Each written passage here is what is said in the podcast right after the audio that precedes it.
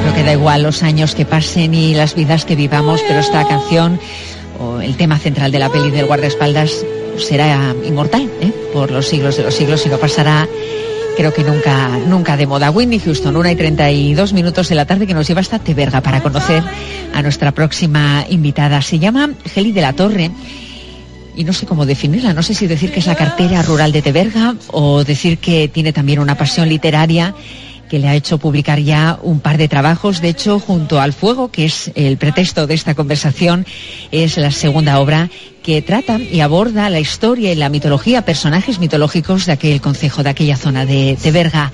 Geli está con nosotros en esta sintonía. Geli, buenas tardes. Hola, buenas tardes. Gracias por atendernos, Geli. Eh, porque es usted cartera, ¿no? La cartera rural de Teberga. Bueno, somos dos. Yo llevo una parte. Bueno.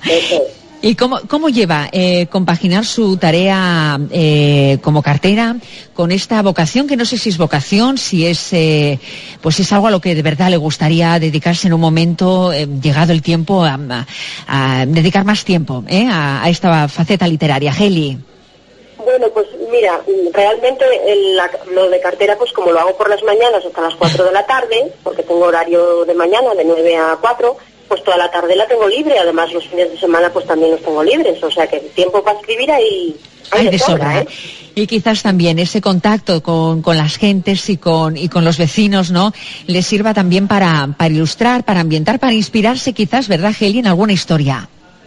Sí, además el paisaje de Vergano, pues ya. cuando hay así niebla y tal, que a todo el mundo le parece que es tan fea y tal, a mí me suele inspirar mucho la niebla. Ya desde pequeña ya me parecía que entre la niebla vivían seres que que no se podían ver ahí a simple vista, que había que intuirlos uh -huh. más bien.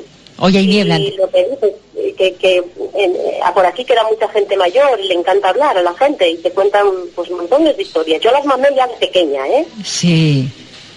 Sí, sí, le gustaba a usted escuchar historias y después, claro, imaginarse también algunas. Claro, claro, sí. la imaginación hay que dejarla volar siempre. Aunque uno cumpla años, hay que tener imaginación. Eso que no se pierda, ¿verdad, Geli? Habrá que ir claro. cultivándolo, claro, eh, durante sí. los años. Iba a preguntar, ¿hay niebla hoy en Teberga? Bueno, mira, eh, amanecimos con niebla y orvallando, y ahora está como queriendo subir la niebla. Estoy viendo ahí media Peña Sobria, que es aquí muy emblemática en sí. Sí, sí, Y la veo desde mi ventana, muy bien, muy bien. Bueno, un, un, paisaje y un ambiente que sin duda, ¿no? Como usted reconoce, eh, le ha servido quizás para inspirar este junto al fuego. ¿Qué recoge este segundo, segundo libro suyo?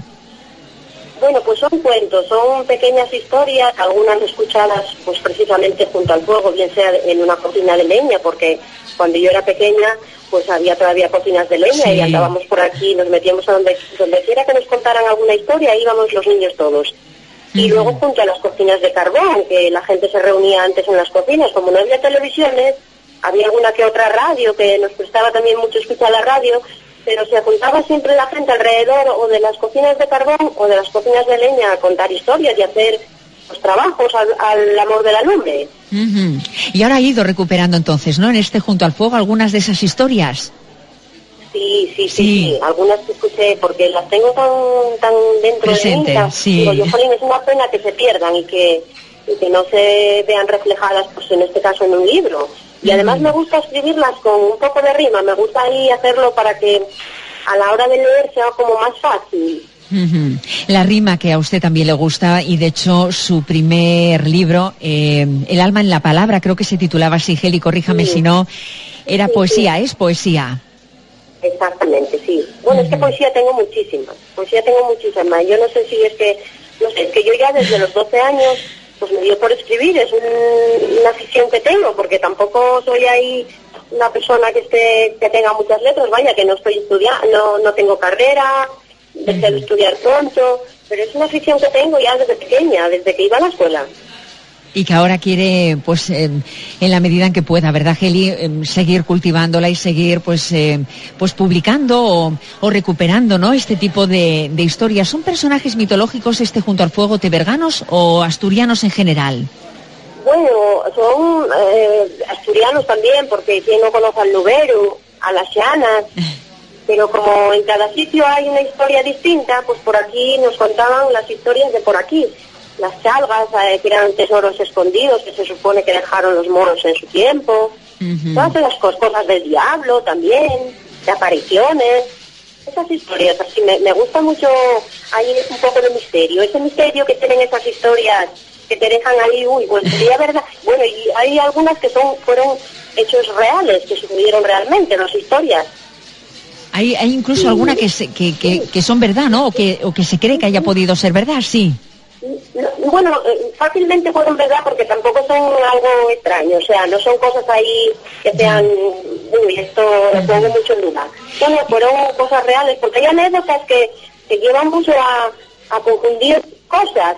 En los cementerios, por ejemplo, pues se daban muchas situaciones curiosas e incluso luego despejaban el tiempo simpáticas, graciosas, pero que en su momento la gente les tenía a los cementerios un poco de, de repelús. Sí, sí, sí.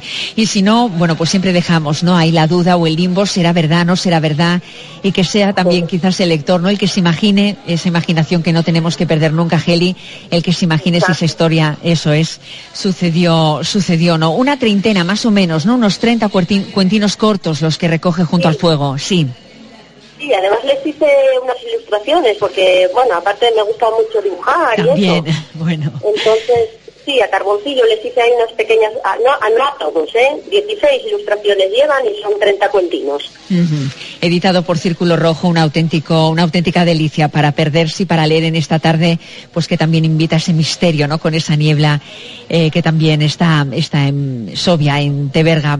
Geli, un placer haberla tenido en esta sintonía. Mucha suerte con todo y, y gracias por contarlo en este ratito aquí. Un abrazo. Muchas gracias y un saludo a todos los oyentes. A usted, Geli. Gracias.